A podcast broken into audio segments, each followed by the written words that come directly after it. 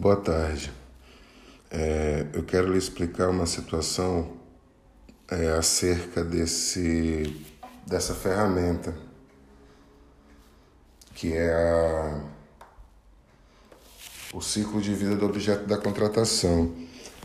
É, vou tentar explicar assim para a senhora entender é, na prática, numa questão, num exemplo prático, né?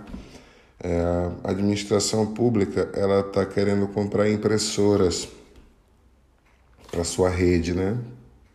Para abastecer toda a rede. Aí tem a impressora A e a impressora B.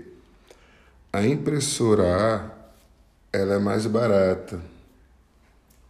Porém, o cartucho dela é menor a quantidade, consequentemente, ele imprime menos folhas e o custo é maior. Fora que a devida quantidade ainda vai gerar o lixo do descarte dos cartuchos.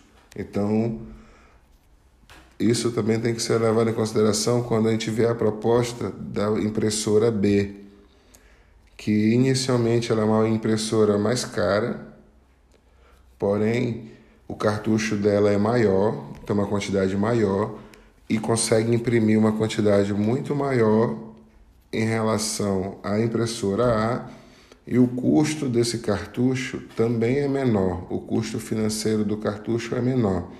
Além do custo menor para o meio ambiente, que são menos cartuchos descartados na natureza. Então, é, essa é uma análise que tem que ser considerada.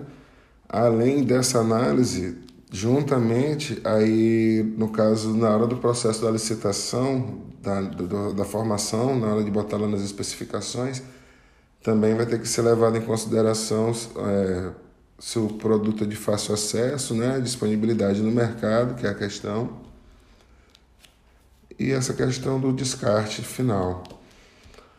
Interessante essa ferramenta. Então, no resumo assim da, da, do texto, essa, se ele perguntar um exemplo, a senhora pode dar esse exemplo aí para ele. Boa noite, boa sorte.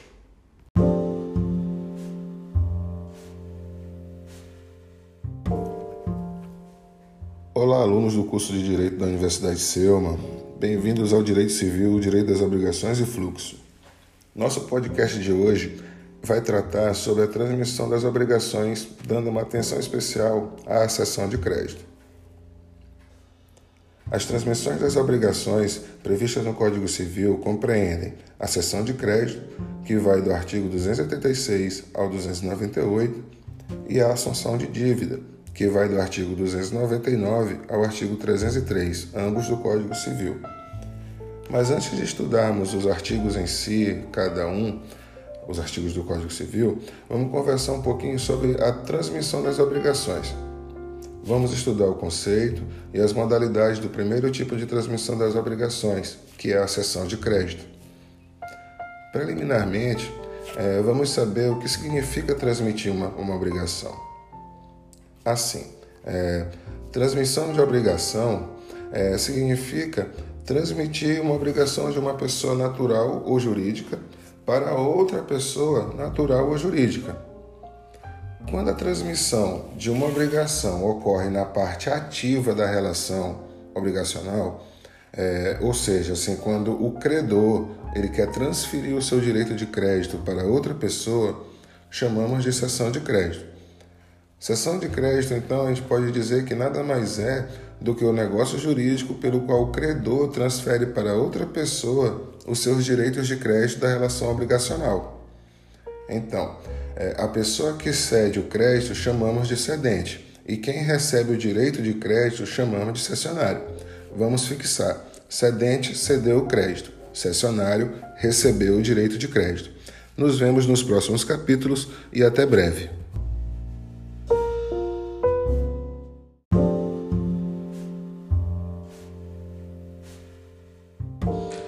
Olá, bem-vindos ao Direito Civil, Direito das Obrigações e Fluxo.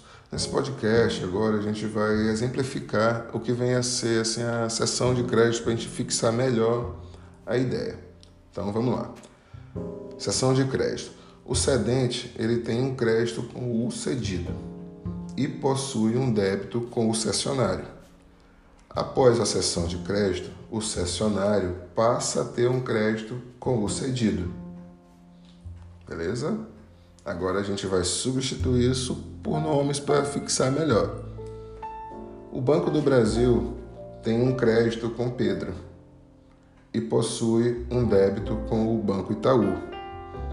Após a cessão de crédito, o Banco Itaú passa a ter um crédito com Pedro. Pedro, ele não precisa autorizar a cessão de crédito. Ele deve ser comunicado, né, para que fique claro, e também garantir que a forma de pagamento vai permanecer inalterada. Se ele ia pagar de X vezes, vai permanecer de X vezes. Então, outra particularidade contra, com, com relação ao cumprimento da obrigação por parte do Pedro. Se o Pedro garantir o cumprimento da obrigação com bem imóvel, ele não vai precisar de venha conjugal e nem de escritura pública.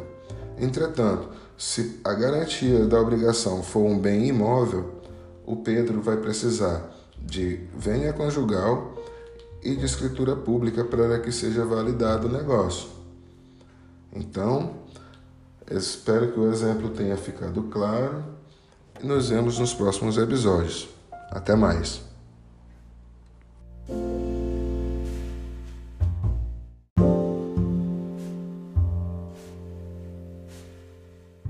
Olá, bem-vindos ao Direito Civil, Direito das Obrigações e Fluxo. Vamos dar andamento a, ao podcast sobre cessão de crédito. A cessão de crédito ela pode ser total e parcial. Total é quando o credor está transmitindo todos os seus direitos de crédito para outra pessoa. Parcial. O credor estará transmitindo apenas parte de seus direitos de crédito para outra pessoa.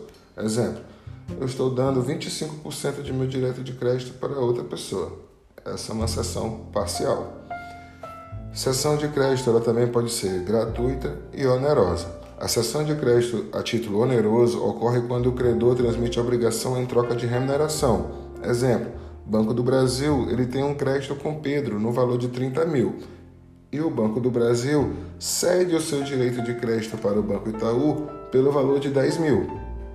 Cessão de crédito gratuita ocorre quando o credor transmite obrigação gratuitamente. Exemplo: João transfere seu direito de crédito para Guilherme gratuitamente. A cessão de crédito também pode ser convencional, legal ou judicial. Convencional ocorre quando a cessão de crédito é determinada pela livre vontade do cedente do cessionário. Legal, quando a cessão de crédito é determinada em lei, por exemplo, o artigo 287 do Código Civil, que diz que se for cedido o crédito, também serão cedidos os seus acessórios. Exemplo, as multas. Judicial ocorre quando a cessão de crédito é determinada por decisão judicial. Exemplo: em um inventário, o juiz decide que um crédito do falecido será transmitido para o seu herdeiro. Aí nós temos uma cessão de crédito judicial. Nos vemos nos próximos capítulos e até breve.